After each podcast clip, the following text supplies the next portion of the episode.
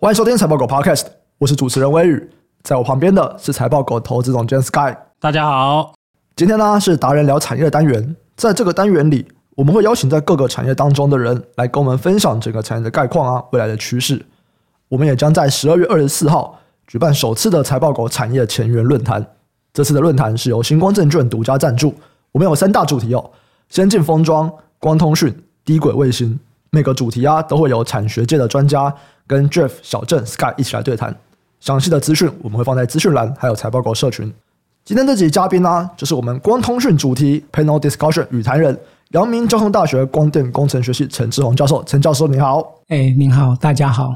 诶，那教授，你能不能够先跟我们简单的说明一下你在研究的这个范畴啊，主要是哪些？那如果在实际应用在产业啊，或者是我们在讲说对这个社会上面的这个东西，主要是在哪些应用呢？哦，我主要的研究是光通讯为主。那光通讯在呃，如果您回到大概二十几年前的话，大部分的光通讯的应用是在所谓的电信产业，就是 telecom 的 business。嗯。但是在二十年前开始数位化开始产生之后呢，大家 data center 开始慢慢的起来之后，data center 反而成为另外一个更快速的 driving force。所以光通讯现在是被大量的应用在所谓的电信产业跟资料中心。所以电信产业是像讲电话这个样子吗？呃，以前的电信产业就是讲电话，但是现在的电信产业就是说。您可以想象，它像是铺设一个大的水管。比如说，您要这边通讯要到美国的话，那它必须从我们这边经过中华电信的光纤，可能到基隆，然后到海底光缆到日本，然后到美国这样子。那铺设建设这些光缆啊，这些东西都需要的电信设备。嗯，那在以前的话，光通讯是以这个为主。哦，简单来说就是光纤呐、啊。对对对，都是光纤。就以前大家讲那个啦。FTTH 啊，Fiber to the Home，Fiber to the X 啊，嗯，就是每个地方插光纤啦。嗯嗯，好，反正就是光纤。你这个词我也没听过啊，你没听过？市场很多，以前大家光缆业大家在讲就是这个啊。对，它通常都是电信商发包嘛，然后电信商就发包就铺设，嗯，啊，简单说提升网速啦。对，然后教授提到说，大概在近二十年，这个东西开始被所谓的 data center，嗯，可能有更高速的这个资料传输的需求，然后它的这个现在是比较大吗？呃，应该是说资料中心他们要更新的速度更快就是了。嗯，就是说您可以想象，在最近几年，您盖一个 data center，现在的 hyperscaler 的 data center。如果大的话，可能跟交大的校区这么大，就是你说一个 data center 就跟交大校区、哦、对对，那大概是这样。就说它有很多个 warehouse，交大其实很大，对，大概是跑一圈环校大概二点二公里这种数量级的，所以您可以有好几个 warehouse 盖在那边。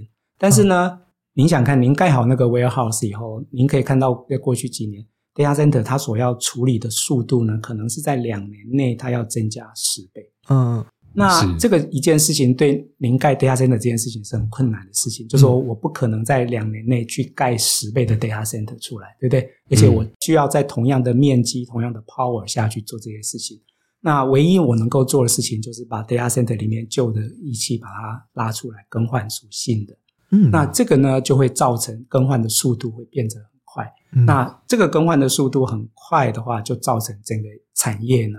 非常的蓬勃的发展，因为它更换的速度会比电信业要快很多，就是了。哦，所以 data center 更换的速度完全就是因为受到它面积跟 power 的影响，也就是说，你需要在两年内增加十倍的计算量。在同样的面积跟同样的 power 下，你要提升你的速度十倍这样子，嗯嗯，所以这件事情是很困难的事情。哦，所以在里面更换东西，这样子的话应该不止光通讯吧，对不对？嗯，各种的储存，然后计算全部都换嘛。没错，您说的完全对。所以在 data center 里面，我们看到的呢，现在 typical 的 data center 我没有讲到特别大的，大概会有一百万个 optical 的 interconnect 光的光连接，就是一百万个，一百万个。嗯，然后呢，可能有一百 K 个 server，嗯，然后上面还有一些 switch，可能有十 K 的 switch，是，所以您可以想象，就是如果我要更新的话，是慢慢慢慢这样一直都要去更新上来的。那你去维护这个 data center 是一件很痛苦的事情。你就问 Amazon 啊、Google 他们这些人，他们就每天开一个高尔夫球池，因为你想看，你有交大这么大的东西，那么多的，他每天都有东西坏，然后每天都要开始换，所以他每天做这种事情呢，所以他们对于这些事情。这些 hyperscaler 啊，对于这个 reliability 啊、reconfigurability 啊、serviceability 啊这些都变得很要求的原因也是这样，嗯、因为他们就是要很快的换这样子。哦，哎，那这样子我有一个问题，嗯，就是我可以想象从以前啊，可能都还是用电子在做通讯的时候，嗯、这种时候我有一大个需求是我要换成光模组。对。对，那当我如果都已经换到一定程度了，就变成它比较像是在维护或者维修，哎，坏了我再换，那两个的成长力道会不太一样。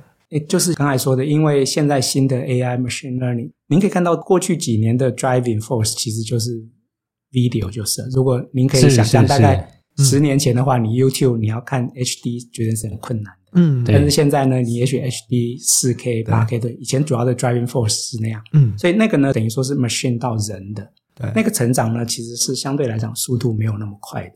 那现在成长最快的是所谓 machine to machine 的 training。就是说你在 training 的时候，其实就说 data center，我们如果看成东西南北的话，我们通常把南北向这个叫做进出 data center 的 traffic，东西向呢是 data center 里面自己机器在互相交换 information，百分之九十的 traffic 都是所谓我们所谓的 east west 的 traffic，嗯，比如说机器跟机器之间需要很大量的交换这些资讯，然后这些资讯的交换呢。就是因为 AI machine learning，它有很多的资料要去处理，这样子。嗯嗯嗯，来，这个帮大家科普一下啦，南北向、东西向，大家那个要看图啊。对，把那个拓扑箱给我拿出来，就是那个南北向，上下就是南北向，左右就是东西向啊。对，我之前也有找一下，因为我觉得这说法很奇妙。我刚才在想，我到底为什么上下？没有，你就拿图出来你就知道了，你就上面就是北，就是他可能觉得在里面，你可以想东西比较像是横横向，横向就是机器跟机器之间在讲话，南北向就是因为。现在机器就是您可以想象，我有很多个 server 叠在一起，对不对？那这个 server 之间要交换的时候，我跟隔壁人讲话就是东西向。对。那我要出去的时候，就是跳到远方，嗯、跳到南南北边，然后再出去这样子。我觉得好像中国人发明的讲法，我不知道是不是这样子啊？哦，没有没有没有，他们也是这样，啊、我们也是这样子。对，您可以到 Cisco 那边 Google，哦，其实基本他们也是用这个。所以这样听起来的话。嗯现在反而因为各种的这个数据计算啊，或者我们来讲到 AI 啊、大数据啊，嗯，嗯，它起来以后，对于光通讯更新的速度，反而是比以前来的更大吗？最近的确是，最近都多最近？我说最近大概就是三四年前开始。哦，其实 AI machine learning，其实我们实验室刚开始做也是，我不知道大家有，就是应该在二零一六年的时候，那时候有一家公司叫做 DeepMind，嗯，是是是是，就是 DeepMind 那时候第一次对对。那那件事情对我的震撼是蛮大的，就是那家公司也是我觉得非常酷的一家公司。我听他演讲过，他说他们公司成立的目的只有两个：第一个，他想要了解什么是智慧，就是 wisdom 这件事情是怎么一回事。那如果可以的话，我可以把它 harness。如果我们可以把智慧用机器 harness 出来，我可以用它去解决人类面临的各式各样的问题，就是。那他们在二零一六年的时候，第一次用电脑下围棋击败人类。对，那这件事情对我来讲是一个很震撼。我觉得是一个英文讲 watershed 的 moment，就是分水岭。就是说，我们以前觉得说机器再怎么样子，也许在某些领域是没办法超越人类的。那那件事情之后就证明，所以在那件事情之后，后来 Google 买了那家公司嘛，就变 Google。在那个时候，所以您可以看到所谓的 Microsoft 啊、Amazon 啊。Google 啊，Facebook 对他们整个的营运能够赚到钱的，完全是根据他们推荐给你演算法，嗯，这些东西。嗯、那这些东西都是很大量的后面的等大量在计算，就是，嗯，嗯就说现在 data center 用的两大的模型，一个就是所谓推荐的模型，对。那您可以看到 Amazon、嗯、Google 对不对？Facebook 完全是根据这个，嗯、因为它要根据你过去的东西 push information 给你。那我听到的说法是，像 TikTok 啊，像 Facebook 啊，像 Amazon，他们可能有百分之四十的 revenue 都是从推荐那边来的。嗯，所以您可以比较一下，如果国内的一些厂商他没有办法推荐的话，嗯，他其实是丧失了百分之四十的 revenue，这是这是一件很可怕的事情，因为你 margin 本来就没有特别高，嗯、对不对？所以你丧失了那个 business。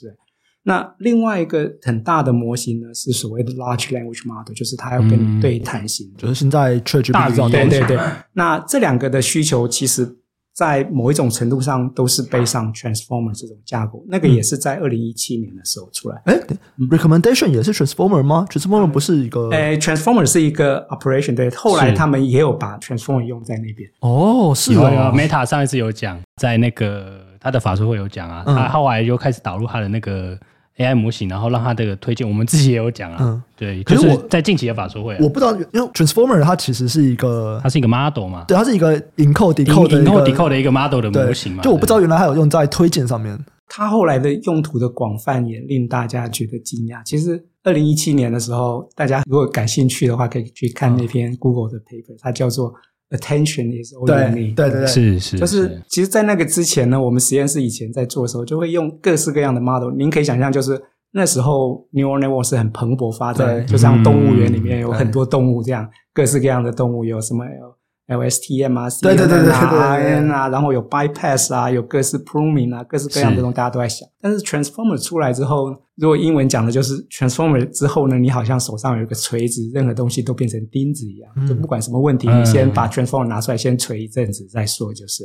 哦，所以锤人就是基本上那个是最好用的 tool。所以像我们后来就是基本上把 transformer 当成你的基本的东西，然后你在上面去改，去 fine tune 就是了。所以这件事情。我也是觉得蛮惊讶的，就是如果您看 ChatGPT，就是有一个叫做 Andre Karpathy，他是以前 Stanford 毕业之后呢，他加入 OpenAI，嗯，然后他后来被 Elon Musk 拉去做他们 AI 的自动驾驶技术的技术的那个，对，嗯，然后后来他又回到 OpenAI，他今年在 Microsoft 那边他有给一个 talk，就是基本上讲 ChatGPT，嗯，他自己也是蛮纳闷，他有很多 YouTube 的介绍 Transformer。也可以蛮值得去看一下，那位先生挺有趣的，就是，嗯嗯，了解。诶，那刚刚有提到说，教授可能是在看到 DeepMind 的 AlphaGo 出来以后，对你来说是一个很震撼的事情。嗯，因为你本来是电机背景嘛，对不对？对。你大概是从什么时候开始踏入到这种光通讯的这个领域啊？哦，我念博士的时候就是念通讯的，就是，哦，就是做光通讯的。对。其实我们那时候呢，我老师那时候拿到的是一个蛮大的计划，就是在美国呢。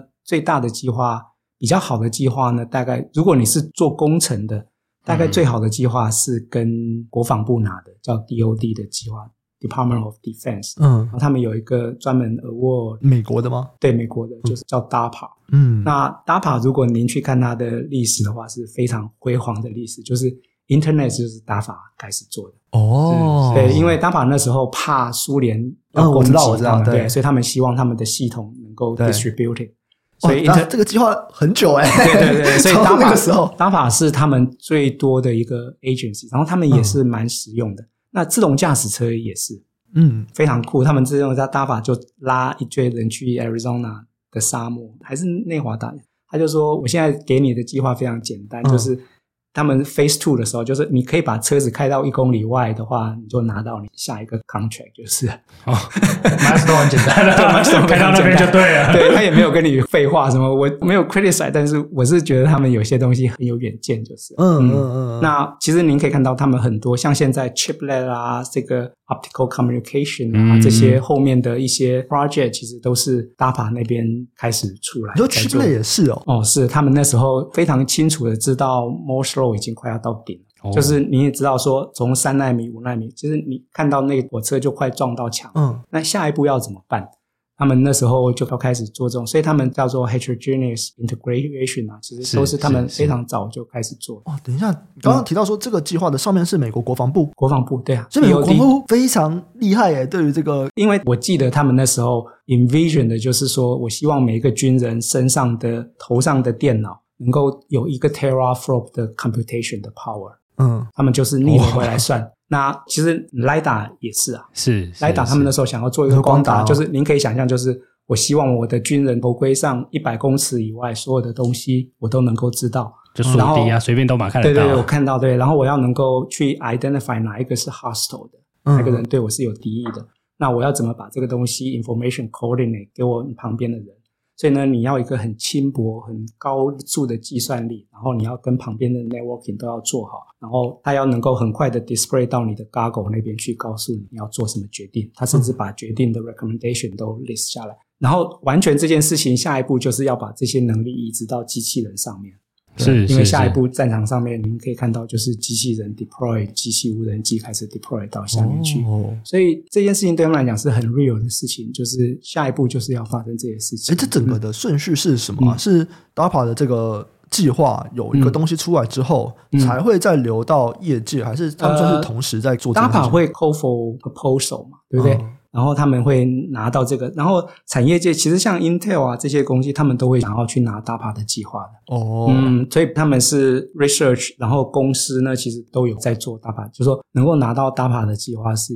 就是工程上面来讲是一件很好的钱可以用，就是因为那个钱蛮多的。OK OK，很稳定的钱。所以其实这些公司不好意思差太远。没有，我觉得这个很有趣啊，这个我觉得。呃，我觉得这是科技的发展。对啊，对啊，这其实蛮有趣的。直接把主题定在这边，没有。所以其实像 Intel 啊这些，我们看起来他们在也不是看起来啊，就他们的确是在。做一个比较创新的一个技术，或者在技术前沿发展，他们很多的钱其实也不是自己的研发费用，可能就是去跟 DARPA 拿钱拿个计划。对对，因为像以前就是二十年前那时候，全世界最厉害的公司可能叫一个是 Lucent，一个是 IBM 嘛。Lucent 就是以前的 AT&T 的 Lab。哦，嗯，对对，AT&T Lab 那时候我们做通讯的最想进去的就是 AT&T 的 Lab，就是。全世界你可以看到有很少这么多的公司，他们的 research lab 有这么多诺贝尔奖的，一个就是 AT&T lab，一个就是 IBM 的 lab。嗯，然后他们是写在他们的公司的字里，他说每年要拿多少的嗯对 revenue 放到这边去做 research。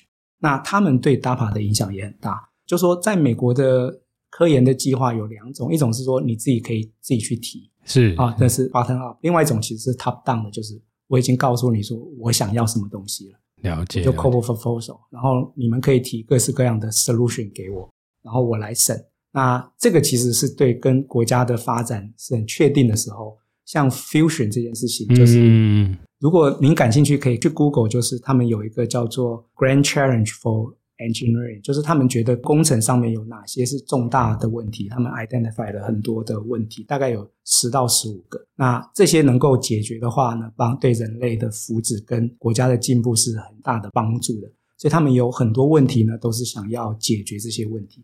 甚至连 Google 呢，他们都会很高兴说：“哎，我这个公司成立，我帮这个 Grand Challenge 呢，我解决了哪些问题呢？是跟这些 Grand Challenge 的 engineering 的问题是相关的。”嗯嗯所以就是说，我觉得美国的科研是很有趣、很有计划，你们有系统性的在推，在往前推这样子。对，对，对，对，比较不像我们是 button up，就是你好像可以随便提，就是。他很清楚我国家需要什么，嗯嗯，那你要做的话，你就要必须要 match 我我的就是了解。好，那我们就把主题拉回到这个光通讯这边。嗯，对，刚刚大家有聊到嘛，就是在 AI 跟数据中心的起来，带动了光通讯的需求爆发。我们之前在节目里面其实有聊过蛮多次，就是为什么要光通讯，就是因为以前用电子，觉得电子能够承载的资讯量太低了，那光跑得比较快哦，大概是一个这样的概念。那实际上有没有什么数字，或者让我们更具体的去想象这两个的差别有多少啊？哦，差别非常非常大。我们回到如果最原始的来讲，您可以看到光是唯一的传输媒介是没有静止质量的，也就是说光子一出来，它就只能用光速去跑。嗯，那它是全世界目前我们知道传输速度最快的。嗯嗯，因为它没有静止质量。那电子呢是不一样，电子是有质量的，但是呢，电子它的确是有好处。为什么它有好处呢？因为光一出来就是光速在跑，嗯、而且不管你在什么时候，它、嗯、不管你在哪里，它都是用光速在跑，你没办法把它停下来。可是电子呢，你可以把它停下来，所以你可以有 memory 这样子。所以我那时候读书的时候，我们其实是想要在光上面做一些，你听到什么光脑啊、optical computation 啊、嗯、这些东西。但是后来我们那时候的结论是觉得 optical computation 是这样说也许不好了，我只是觉得很困难了，就是因为我觉得很大一部分是因为它没有 memory，没办法 slow down 下来。Oh. 那您说的数据呢？因为就是说如果您跟五 G 来看好，对，现在五 G 最快的速度呢，大概是二十个 gigabit per second，嗯，一条光纤能够传输的是二十个 tera，所以大概是一千倍左右。那为什么光纤可以这么好呢？因为它的传输的损耗非常非常的低。嗯，如果你五 G 呢，在空气中，因为空气中它是四散的，它的跑了一公里以后，你的收到的信号的损耗呢，是光传输的五千倍左右。哦，一公里，对，一公里。嗯，所以非常非常大。所以您可以看到，即使是五 G，它也是用 EMV，它也是光的一种，就是基本上都是电能直播。对。那只有我们什么时候会在电上跑呢，就是您的电脑啊，您的上面它是在电路板上跑的时候，对，那是用电子在传的。对，那那个速度呢，就会受到它是用铜金属在导通嘛。那我们现在知道金属的导电力最好，一个是银嘛，一个是铜。银太贵了，所以大部分还是用铜。嗯，那铜的速度就是物理的限制，就在那边。嗯，所以这也是 DARPA 那时候就是说，只要在非常近的距离呢，不得已我就是用铜，但是一出来以后，我希望再来就是用光。以前的数据中心应该都是用铜嘛，对不对？他们也不会用，没错没错，他们也不会用无线的，不会用无线，对啊，不会用无线，对啊，所以铜跟光的差距又。因为刚好提到说也是非常非常大，对，就像我说，现在的铜缆跑得最快的，对，目前 IEEE 大概可以跑到一百 Gigabit per second，一百 G，嗯，然后下一世代是两百 G，就是，嗯，那即使跟光纤来讲二十个 Tera 的话，也是有一段的差距，就是容量来讲，那最重要的原因是光上面呢有颜色，就是，您可以想象，就是您可以把颜色看成是通道，就是，那在。电铜缆上面，你只能传一种颜色的信号。是是是。那在光纤呢？你可以想象的，我可以传红橙黄绿蓝靛紫，那不同的频率这样子。嗯。所以它基本上它可以传大概一百多种不同的颜色。所以这个也是另外一个光纤上面很占优势的地方。哦，这样子的话是数据可以一次传比较多吗？嗯、对对对，您可以有一百多个通道一起传，就是。嗯。对，每个颜色都是您的通道，就是。哦，了解了解。那像我们知道说，你即将要在这个洛杉矶要发表一个细晶光电同调收发传输系统，哇，这名字有点长啊。这个研究是在讲什么东西啊？哦，就是同调是 coherent，就是英文它是 coherent 的意思。嗯、那讲直白一点，就是说，以前在我说的以前呢，可能是十五年前吧，所有的光传输呢，都是以我们所谓的开关，就是你可以想象说，我要传信号的时候，我就是把光开关开关，就跟电子那个零跟一样嘛，对对对，就跟我们以前举那个烽火台一样，烽火台就是以前最最原始，就是摩斯密码那种，对，亮暗亮暗，对对对。但是这个传输的速度呢，就有点浪费了，因为。在光上面呢，我们还有一个东西可以去传递信号的，就是我的相位。因为光是，您可以想象一个像一个旋波的话，对，对不对？嗯。那我可以这边是零零度，我可以转到九十度，转到一百八十度，转到两百七十度，嗯，然后再转一圈就三百六十度。对。所以一个 sine wave 的话，就是一个旋波，这样子刚好是三百六十度，就是二派，就是。对。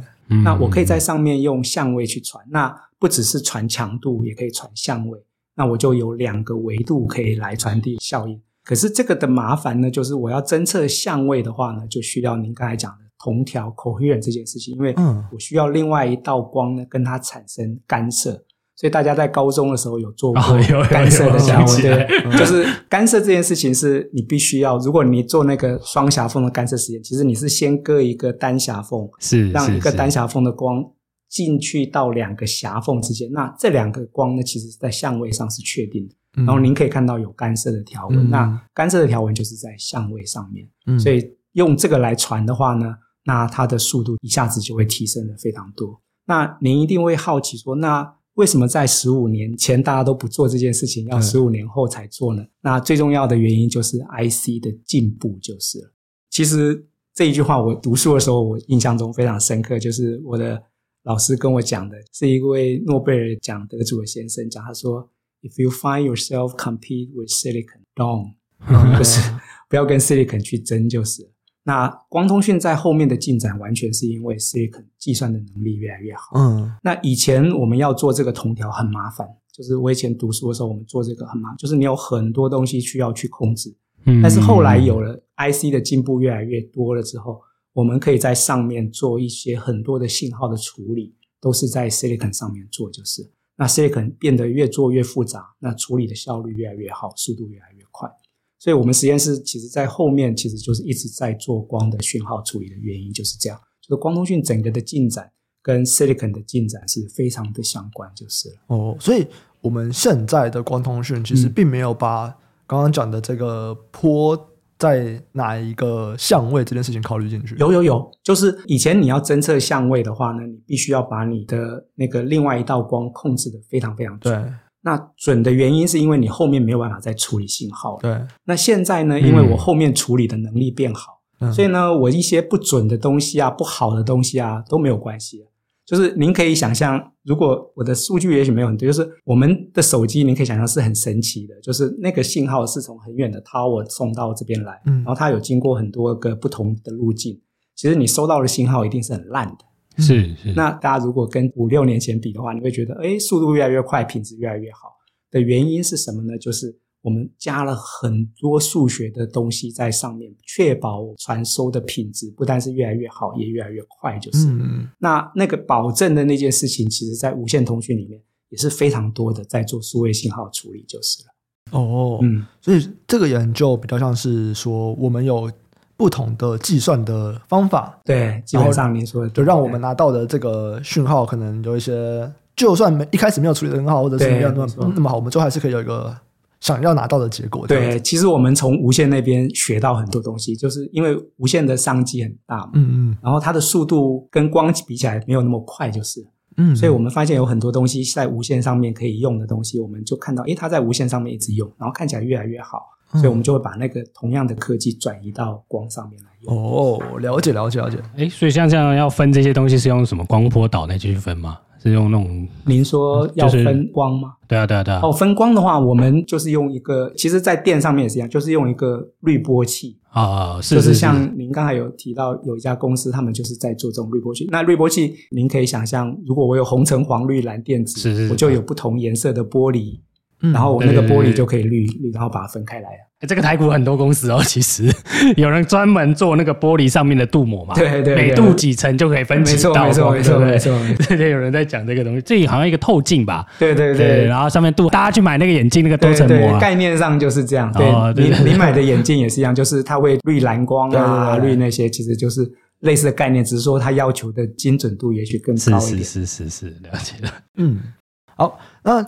因为教授之前好像还有提过，就是 Dojo 的东西，嗯，所以 Dojo 其实是有用到光通讯的吗？Dojo 目前没有。那其实现在大家做 Chiplet，它后面还是会用到，就是 Dojo 是我觉得最酷的一个 Dojo，其实就是我说那个 Andre k a b a r s i 他们另外一个部门他们在设计的，设计这个给他们用。他们那时候做完之后，我印象中是全世界第五块的 Supercomputer，就是。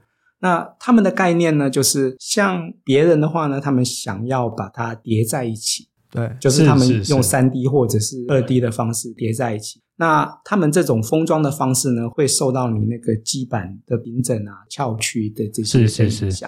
Dojo 我蛮确定他自己讲的啊，TSMC 有讲，他是在 TSMC 那边封的，就是。嗯他们是比较像 wafer wafer bonding，就是他们是把十六个计算元，像您可以想象大概十六个 GPU，嗯，封成一个大的一个晶片，嗯，那那个大的晶片大概跟您这个不对，差不多这么大，嗯，所以你很少看到有一个晶片这么大的人，就是，嗯、但是您可以想象，如果我有这么大的一个晶片在这边，因为这个计算力肯定很大嘛，嗯，那计算力的时候，你一定要需要资料进去跟出来，就是，对，那进去跟出来。就是一样，还是又要用光，就是，嗯嗯，大家应该不知道架构长什么样子啊？它没有 link 到外面来啊。我现在看到这，也许是十六还是二十五个，他们就围成一个方的矩阵，然后中间的交换是一样，是是是是，可是你最后这个资料还是要进出，就是因为这一块还是不够用。你还是要跟隔壁的人讲讲话。我是说，我的意思是说，就是大家没有他那个拓扑的架构图了，大家只有那颗晶片，然后就是大概长什么样子，剩下大家用推的这样子。哦，大家如果感兴趣的话，有一个 conference 叫 Hot Chip。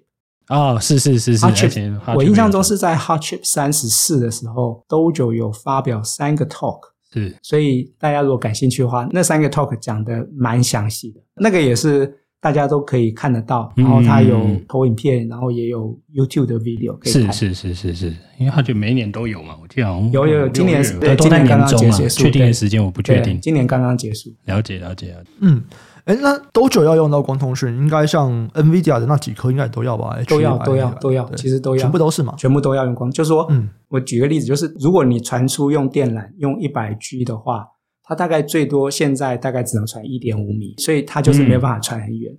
那当然，像 NVIDIA 他们也没有想要传特别远，可是他们一个 rack 他们是希望能够传到三十米到五十米左右，那就一定要用光。一个 rack，呃，就是他们叫一个 pod pod，对对对，嗯、他们就是八个 GPU 变成一个 DGX 嘛，嗯、然后四个 DGX 变成一个 rack，然后他们可能有两百五十六。六放在一起，嗯、然后这些的交换呢，他们就大概是三十米到五十米左右。哦，所以他们有可能会从第一台连到最后一台，哦、对对对，对，对，不会一连二，二连三这样。对对对，他们就会中间有 switch 来帮忙做这件事情，就是，哦。哎、所以那个就是我刚才讲的，就是那个他们买那个 Mellanox，他们叫 NV Switch 在做这件事情，就是，嗯、哎，对。NVIDIA 他们的技术叫 NV Switch 嘛，嗯、那特斯拉这边还没有讲他们的技术叫什么？呃，他们没有讲，他们有一个 Data Processing Unit，我猜是 PCIe base 的一个 Switch，就是因为现在一般外面常用就是不是 PCIe 就是 Ethernet 的 Switch 嘛，哦，但是这两个都有他们的困难的地方，就是因为他们 Latency 啊这些都比较高，然后有一些东西呢会受到 CPU 的控制。所以他们后来有想做一个叫 CXL 的 Switch，希望能够解决这些困难。就是嗯，嗯，有我们在上一集我们有聊过这个 CXL，就是 Intel 的那边。可是现在大家在讲的都是二点零啊，大家已经在研究三点零了。对对，對，实际在用，真的开始建进去了，好像只有二点零，而且很少啊。嗯嗯对，所以大家一直在看三点零有没有可能那个诶、嗯、有一个巨大的期待啦。嗯、那有蛮多网，也不能说蛮多，应该就是做网通的这些 Switch 的公司有在做这个东西啊。好，那刚刚主要聊了很多 data center，有另外一个光通讯大块，就是我们要讲的这个电信相关的嘛。嗯，我们刚刚讲过五 G，它是用电磁波，可有时候五 G 你也会看到跟光通讯绑在一起。哦，有，因为您可以想象说，其实他们最想要做的就是，您的信号从手机电磁波放到那个无线的 tower，就是那个塔台之后。第一件事情，他们就是把那个电的信号转成光的信号往后传，就是哦。所以其实只有这一段是无线，一到塔台以后，后面的地方其实都是光线。现在就已经是了吗？哦，都是都是，基本上都是。嗯，因为他们的距离当然有些是十公里到二十公里远就是了，然后那些一定都是用光纤传，因为电缆是没有办法传那么远，而且也不合效率，就是。嗯，现在主流应该是十 G 碰嘛？诶，他们想要弄快一点点。其实他们现在想要弄的就是，因为现在有五十 G 的 PON IPv4，对对对，因为最近有家公司说还有五十 G PON 的这个东西，对，所以他们是希望能够传，因为这个也是大家另外期待的一个，甚至有些人希望用 Coherent 去传，就是因为 Coherent 是现在能够做到的，就是一个 QSPD 其实像您的随身碟这么大，现在标准的那个呢，可以传到四百 G 哦。所以您可以想象，它如果稍微不贵，其实它是非常有效率的方法。就是说我那时候跟学生上课的时候，我在举说，如果用交大，对不对？交大有一万人，假设呢每个人手上需要有一 G 的话，对不对？就是一万 G。嗯、但是呢，你用一万 G 大概就是十个 T，十个 T，对不对？嗯、所以你用四百 G 呢，你因为那个四百 G 是一个随身碟，这样我只要一个 UI 可以插三十二个，然后这个 power 上去，我就可以把全交大的所有的网络全部是需求全部都满足了。然后放在机房就小小的，甚至您这边的角落放一个 U 的东西，嗯，你可以想象，所以是光上面是非常非常有效率，能够传很远，而且它轻易可以传到八十公里远。哦，我那那听起来科技哦，就是它都还没有普及，我可以想象唯一的因素就是贵而已了吗？诶。Coherent 是稍微贵一点，但是现在基本上只要传超过十公里的都是用 Coherent，因为它还是最有效率的。嗯，甚至有些在 data center 里面，他们也在谈，因为在 data center 下一个世代，他们想要到两百 G，就是一个 channel 两百 G，然后一个刚才说的那个模组，如果到一点六 T、三点二 T 的时候，它如果用刚才我们讲开关开关的，大概只能传到两公里远。诶，为什么？嗯，这种传的方式的不同，或者是我讯号给的形式的不同，好了，嗯、就我用开关跟我用光那种波的这种东西，嗯、为什么我这个形式不同跟距离会有关啊？这个最重要的原因呢，是因为光纤呢有一个比较稍微麻烦的一个地方呢，我们叫做色散，英文叫 dispersion，也就是说，不同颜色的光呢，嗯、其实就跟我们小时候做那个三棱镜的实验一样，因为。在玻璃为什么可以把光分开来？就是因为不同颜色的光，它跑的速度不一样。就是那在开关开关的时候，就会碰到这件事情。就是说，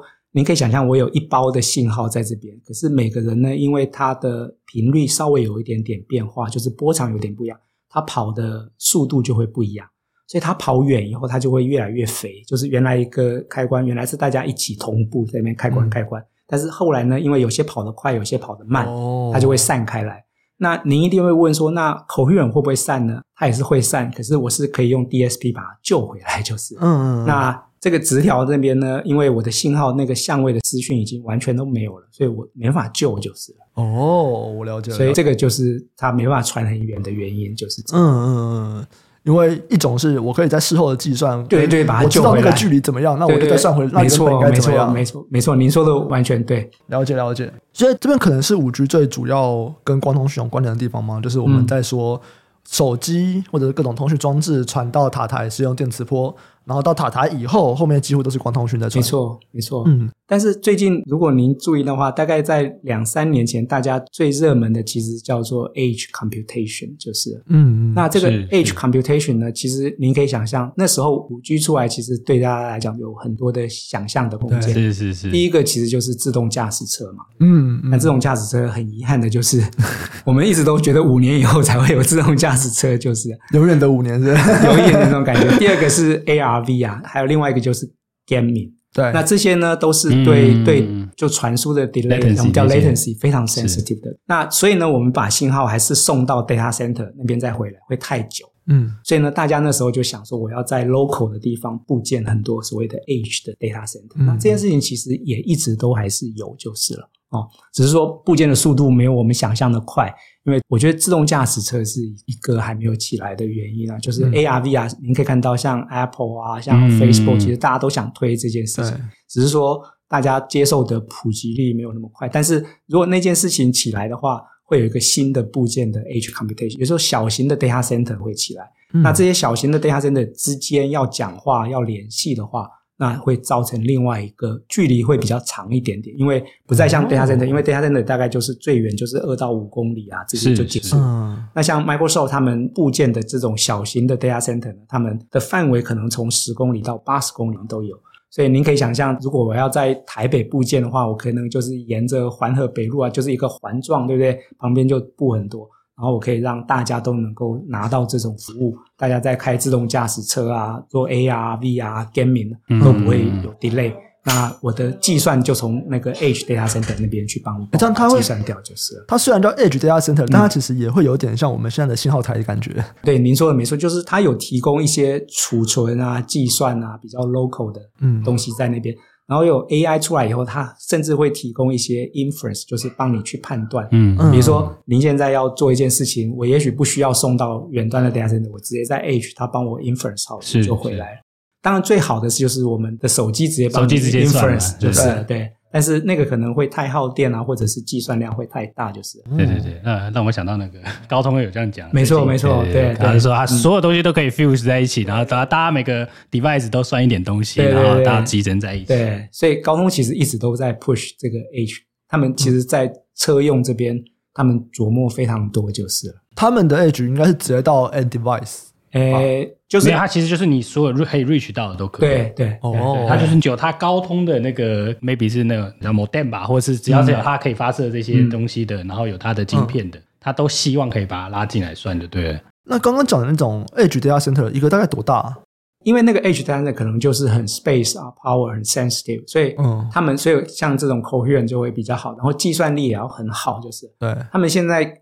猜想的可能一两个 rack，可能四分之一个货柜的这种 data center，嗯，大概他们就希望能够提供他们足够的服务。让我思考一下，大概是四个变电箱大小吗？那基本上就是看您的服务要多少的计算量，跟多少的储存量，就是、了嗯。所以有一种可能是，如果未来自动驾驶车很普及，我们路上就有很多个那个现在变电箱的三四倍大小的东西，它就在他们那时候的想法，就是自动驾驶车会。希望能够很带动的一件事情，其实就是像这样，因为自动驾驶可能大家比较愿意花钱去做这件事情。因为 Tesla 其实帮大家想一个说，车厂有点像可以变成 Apple 一样，你可以 subscription 就是，其实大家都想做 subscription 就是，所以大家一直想说，我的 AR VR 能不能做 subscription？然后 gaming 也是 subscription，所以大家都想做这件事情。哦，很可惜的，gaming 的已经收掉了。他们美好的想象就是用那个连线打那个类似那种像格斗游戏啊。对。因为那个 latency 要求很低，但失败了，好吧，先收起来再说。所以，但我不觉得不是因为那个啦，就是不是因为技术不到，是因为你要弄到那样子要花太多钱了，就是要等一下，需求到底有没有强？对，需需求还没有起来，还没低，碰一下说，哎。不行哦，先收起来好了，赔钱哦，之后再来了，赔钱哦，对，很聪明啊。所以刚刚讲的这些东西，目前可能都还是，比方高通啊，或者是这些厂商，他们想要说，哎，未来有一种可能会这个样子，可是我们还没有实际开始，对不对？在这个业界上面。车用大家其实是蛮看好，因为车子我觉得你一定有进过 Tesla 的车，基本上就是一个大的。那我想以后的车子会越来越像这样子，就是。然后另外一件事情，您可以想象，你家里的所有的家电都会变成，就是您可以去控制它，智慧家电。然后也许大家想象，像 Tesla 他们要做机器人的原因，你家里可能会不只是一个 Roomba，可能会有一些机器人。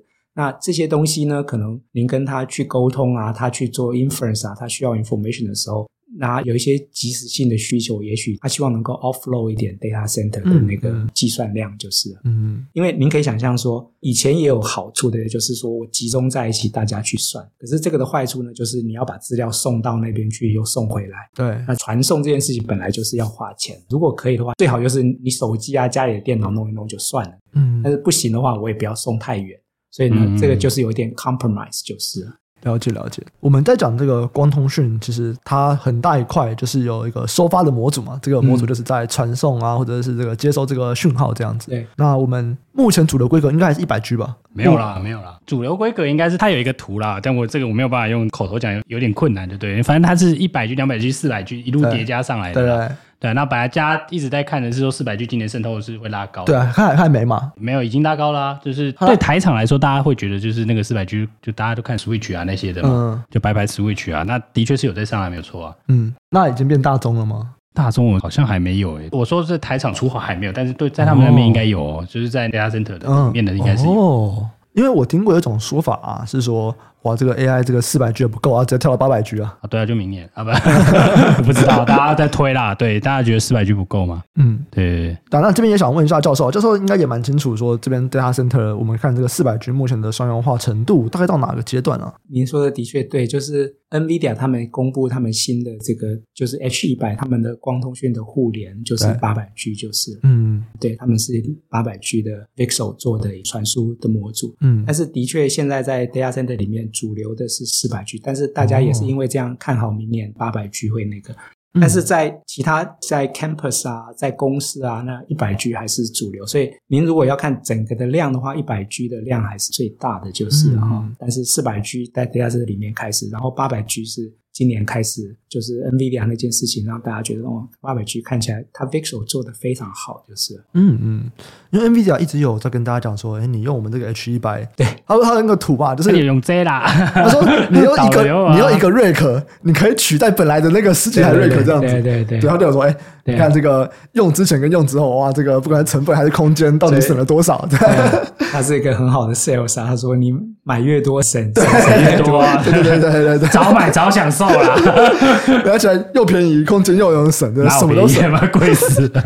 所以在这边就会有点好奇，那这样子的话，你刚刚可能讲说，我们一般办公的这个场景一百 G 就很够用了，嗯，对。那你有买越多省越多吗？所以大家以后都买 NVIDIA 或者是买那种，就算买 AMD，他们可能也都上到八百 G 了。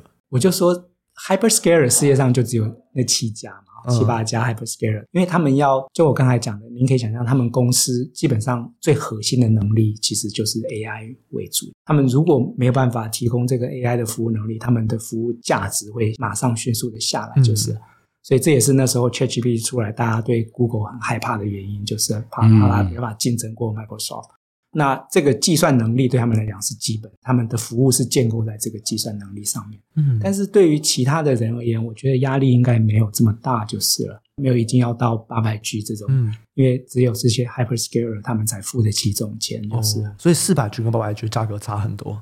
基本上您可以想象，现在的八百 G 是两个四百 G 都在一起，硬是把它塞成在同一个地方就是。哦，其实它八百 G 就是八个一百 G，四百 G 是四个一百 G。嗯，所以它只是把两个四百 G 的东西放在一起，但是它可以封在一起，用更小的 space 啊，更好的 power 去做这件事情就是。哦，那这样子未来四百 G 的场景会在哪边呢？啊？就是 hyperscaler 还是一直都是主流就是，但是您说。嗯会不会慢慢下放到 campus 这边呢？我觉得 campus 啊，或者是 enterprise 啊这边呢、啊，enterprise 我觉得是比较有可能。嗯，因为现在大家比较想要做的，有点像是叫做 hybrid cloud，就是是是是。我有些资料，我想要用这些模型来帮我训练，可是我不想要我的资料送给。就不要送到远端，不要送到 Google 那边。嗯，而且我虽然的模型只能给我自己用，我为什么要给别人用？就像他们现在 Azure 的那个服务啊，他们现在有就是本地云嘛，然后你自己架那个，所以还是用 Azure，还是用 OpenAI。所以您可以想象，像 TSMC、像 MediaTek，他们如果要开发他们自己的晶圆的数据的分析啊，自己晶圆的设计，嗯，我是希望那个模型是放在我 local 的地方，那我自己就要建立一个 enterprise，一个小型的 cloud，就是。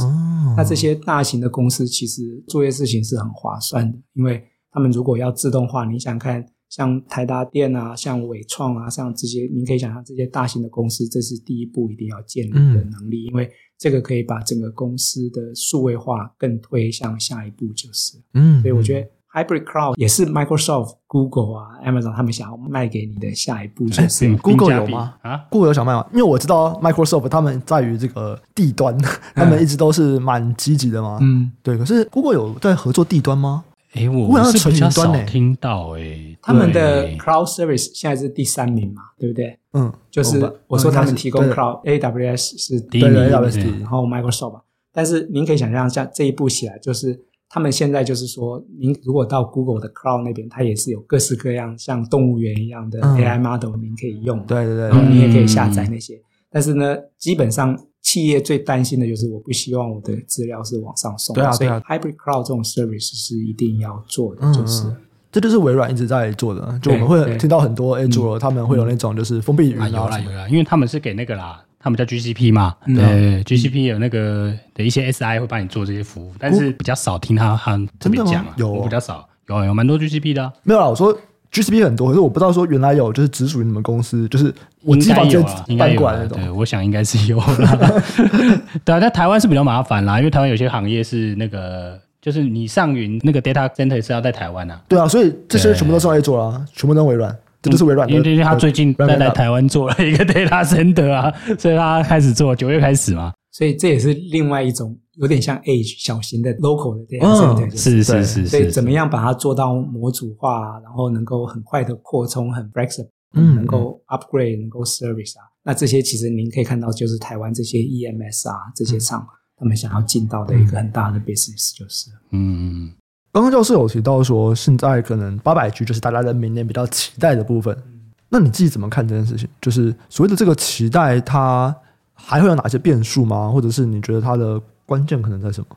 现在呢，就是我觉得我是对 Chiplet 非常的看好，就是啊，那嗯，Chiplet 现在大家能够要解决的问题，大概有三个问题要解决，就是说，你可以想象，我要把很多的晶片封在一起。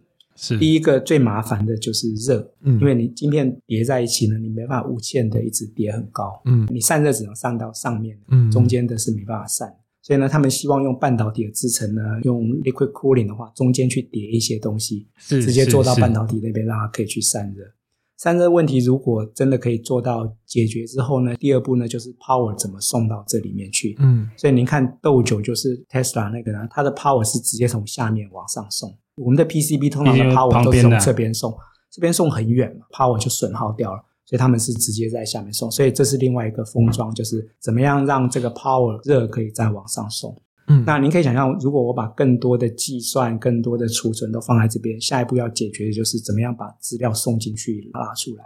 那您刚才讲的 CPU 呢，就是有机会做到这件事情，因为用光来把资料送进去拉出来，就是这三件事。所以 I/O 这件事情如果能够解决的话，其实过去，如果您很惊人的想象的话，我们过去一直在做的一件事情呢，就是把一个 data center 缩成一个 rack，甚至缩成一个晶片。我们在做的事情，嗯嗯、大家可以，也许是当一个科普，您可以想象说，您现在手上的 iPhone 可以射多少 Apollo 十五的火箭射到那边去，嗯、它的计算力是多少？你去查一下的话，那个数值一定超越你的想象。就是我们现在随便买一个 PS5 的计算力，在二十年前都是全美最好的国家电脑的计算力都比不上你的。嗯嗯。所以如果 chiplet 的问题能解决，我们这个 trend 也许可以继续下去，我们就不会受到 Moore's Law 的限制。是，因为我们 Moore's Law 已经知道三纳米、两纳米、一纳米，它的进步都是很有限的。嗯。但是如果这个问题能解决，我们也许能够持续的。把一个机房的计算力缩成一个晶片。嗯嗯嗯。所以刚刚我问的是说，这个明年所谓的期待八百 G 起来，那这个期待的点可能会看什么？实际上，回到这边，最主要还是在说我的这个计算的量到底能不能够到一个需要到八百 G 的程度。呃，就是我刚才讲的，我们发现机器跟机器的沟通的成长比人跟机器的沟通的成长快非常非常多。对，就是这是 Facebook 他们根据他们 data center 里面看到的。是，那我们看到这个 trend 呢，就是。大家对数位化的感觉，也许每个人的感觉不一样。就是我们知道数位化改变我们的食衣住行娱乐嘛，哦，就是我们现在所有做的事情跟五年前就很不一样。大家觉得我们现在数位化呢，也许是在用打棒球来说，可能是第四局、第五局这样子，或者是有些人觉得第三局，有些人觉得第六局。所以我觉得，如果这个数位化的过程还一直在持续的往下走的话，那机器跟机器的沟通的成长，机器跟人的成长是可以去预期的，就是。嗯、所以，如果那个 traffic 一直还是往上增加，那个需求量就会一直起来。所以，大家这么看好 data center 的原因也是这样子，就是。嗯嗯。啊，所以这是应该，呃，如果从一个比较近期的现象来看，这可能就是一个 AI 模型直接。进入到大家的生活嘛，那不管是 training 还是 inference，、嗯、其实都是需要这个 traffic 的。对对，那所以因为要 training 要 inference，所以它那个 traffic 就变多了。嗯、没错，对，没错。所以这个东西向的这些沟通，南北向的沟通就变多了，所以进而造成了这样的需求嘛。我想昨天那个 Stanford 的教授在那个 AI，、嗯、对，我觉得他还讲一个蛮好的，嗯、对 Andrew 对，他就说 AI 可能不要把它想成是一个工具，把它想成像 utility，就是像电电电力设施这样。以后如果我们对 AI 的需求跟电力一样的话，您可以想象，就是您希望插上电就有 AI 的计算力啊，那些帮你做的事情。嗯、那那样子的话，那背后是谁来提供的？其实就是这些 data center 啊，Edge data center 啊。你手上的晶片啊，手上的 device 啊，提供你这些东西就是了。是是，因为我刚刚有提到那个上一个 data center 成长的时候，其实是来自于 video 嘛。没错没错。对啊，那那那个其实可以看，因为那个我有复盘过，反正就看 Netflix 的那个成长，其实你可以看得出来它是长在哪里。对。但现在这里有趣的是说，好，那我可能它不是 video 了。就是它应用在生活的非常多的东西，没错，比较能会直接看的，大家可能会先看 Microsoft 嘛，嗯，因为那 Copilot 毕竟是大家看得到的，嗯，Office 三六五大家看得到，对，对，那那样的使用力的那个，因为已经有人算出来了嘛，就大概算一下那个公式啊，嗯，对，所以你会运用的算力会怎么样的成长？嗯，那有更多的终端的这种 AI 赋能的 Empower 的在这种服务啊提升的话，应该就会越来越多嘛，对。对，所以我当然我自己推是这样说，我说照过去的这个，不知道我这样看法有没有错误啦。嗯、对，我们自己是这样想。我是没有去算，但是如果感兴趣的话，我记得 McKinsey 跟 Goldman 对他们给两个报告，所以大家感兴趣，那个都可以去下载去看的。对、嗯，那他们都有 focus 说他们对经济的影响啊，造成你 productivity 的增加是多少啊？那我觉得那些东西的增加都是 guarantee 说这个 cycle 我们可以持续的去 invest，就是。就我刚才讲，一个公司也许他们的核心能力就是提供这些服务，嗯，那这些服务如果他们没办法提供的话，他们公司存在的价值就会受到质疑。就是，嗯嗯，了解了解。教授除了在教学以外，还有参加很多的这种产学合作嘛？刚听起来对这个产业界也是蛮了解的。有点好奇，就是现在有参与哪一些产学合作比较可以讲的吗？诶，我。产学合作做的蛮多的，但是公司我就不方便讲，嗯、因为公司的名称他们都是台湾的，都是台湾的，对，然后也都是在做可能通讯相关，哎，基本上都是。哦，哎，所以像你可能接下来即将去洛杉矶发表的这个研究，嗯、它也是会跟这些公司合作，然后出相关的商品吗？哎。这就保密啊，一定会出啦，只是说这个商业而已啊。有这么快就可以直接商用这样子哦？我刚才有跟 Linda 小姐讲，嗯、就是说她会问我说，我们做国科会的计划跟做产业界的计划有什么比较大的不一样的地方？嗯那做国科会的计划呢？如果是自己提的话，比较多的是说我对科学的研究比较感兴趣。有些英文讲说是 blue sky 的 research，就是你可能天马行空，人家也不会太介意，就是嗯。但是跟产业界做的话，他们就是希望能看到 dollar sign，所以他们并没有很介意文章的发表这件事情。对，对他们就是希望能够服务到他们的客户，就是嗯嗯。所以在这边的话，其实有一个新的研究出来，他们业界是有办法马上去做一些商用的东西。基本上，他们做的都是能够看到三五年，有些甚至是他们的客户叫他们做的，就是哦。对，你可以想象，就是说，像台积电啊、日月光为什么要做 CPU 的封装，一定是一定是有人有需求嘛？后面跟他讲说，你可能要试试看做一下这个，因为。其实我那时候一直想说，如果您从台积电的眼光来看，我为什么要做 CPU，对不对？但是如果以后最高阶的晶片，就是旁边就要封两颗光的那个是是是。现在如果全世界只有 Intel 可以做这件事，因为我们知道 Intel 做事业跟 Foundry 做了大概二十年，嗯嗯，那对台积电来讲是一个很大的压力，就是，因为等于说最顶级的晶片就只有 Intel 能够做这个封装，是是是。像这些，那日月光也是面临的同样的概念。那您可以想象一些台湾的 EMS 厂。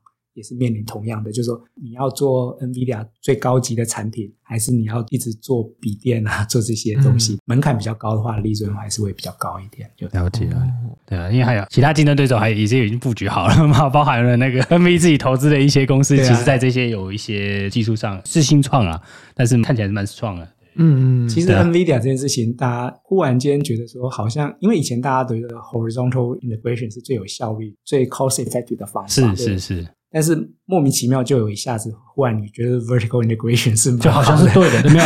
他这招玩的很狠的，他本来本来是大家一段一段跟你买嘛，对，对我大家倒起来变成一个 server，他没有，他现在要跟你讲啊，我觉得这个讲法就是，我现在整机卖给你，对啊，因为就像你电脑理论上在台湾买是最便宜的，嗯、因为电脑大家可以自己装嘛，对啊，现在突然有一个人跟你说，哎，你买我这台。我卖我这台这个可能是什么 IBM 原装电脑卖给你，然后跟你说效能超棒，呃，取着苹果啊，对啊，对，大概是这个概念啦。Apple 就是整个 version 对对对，可是它在它在一个生产力的工具搞这个东西，我觉得蛮屌。大家讲 NVIDIA。这个很有趣啊，因为 NVIDIA 现在它的供应链也都是它的竞争对手，是啊。然后大家其实还是很想要赚它的钱，这样没错。就是它现在站在一个很有趣的一个角色，很有趣的位置。现在他们最强的竞争对手，或者最 high end 的竞争对手，这些供应链啊，每个最 high end 的竞争对手就是 NVIDIA，就是他们的大客户。对，非常有趣的一件事情。对啊，对啊，就不知道它可以维持多久，因为其实这要在一个非常这些竞争上面非常强的竞争优势跟定位，对，就真的不知道可以维持多久啊。那目前看起来应该是还蛮强的，还看不到衰弱的现象。对，因为我提到，因为在进来之前也跟教授先聊了一下，嗯、因为其实刚刚我们刚刚讲这些速度的这些东西，其实是 NVIDIA 之前在二零一九年有个并购嘛，嗯、对，它其实并的那个 Mellanox 的那个东西，后来一路延伸到现在，所以那个时候我是我说真的，我真是看不懂为什么要并那个啦。而且他那个是是他史上最大花最多钱的其中一个并购之一，嗯，因为 ARM 没有成功，所以不算。嗯嗯、对，是，对，这个如果除去了这个的话，对，所以其实影响到现在了。就是到现在为止都受到那次的并购的影响，就对了。嗯，然后台湾有很多供应链其实是跟那一家有关系啊，嗯、反而不是跟 NVIDIA。嗯，所以这个是我觉得蛮有趣的啦。对，就整个供应链里面还有很多东西是，就是因为有变化，所以有很多东西可以去研究，可以去思考了。对啊，嗯嗯嗯，没错。那也感谢陈教授今天跟我们分享了很多光通讯技术啊，还有它在应用上面是怎么样。那在投资上。这个爆发的这个时间点啊，或者是像刚刚 Sky 有提到说供应链有蛮多的变化，那哪些供应链我们就留到论坛这边再来讨论。如果大家想要了解更多教授对于这个光通讯产业的看法，也可以参考节目资讯栏，我们都有附上论坛的资讯。那就感谢大家收听，我们下期再见，拜拜，谢谢。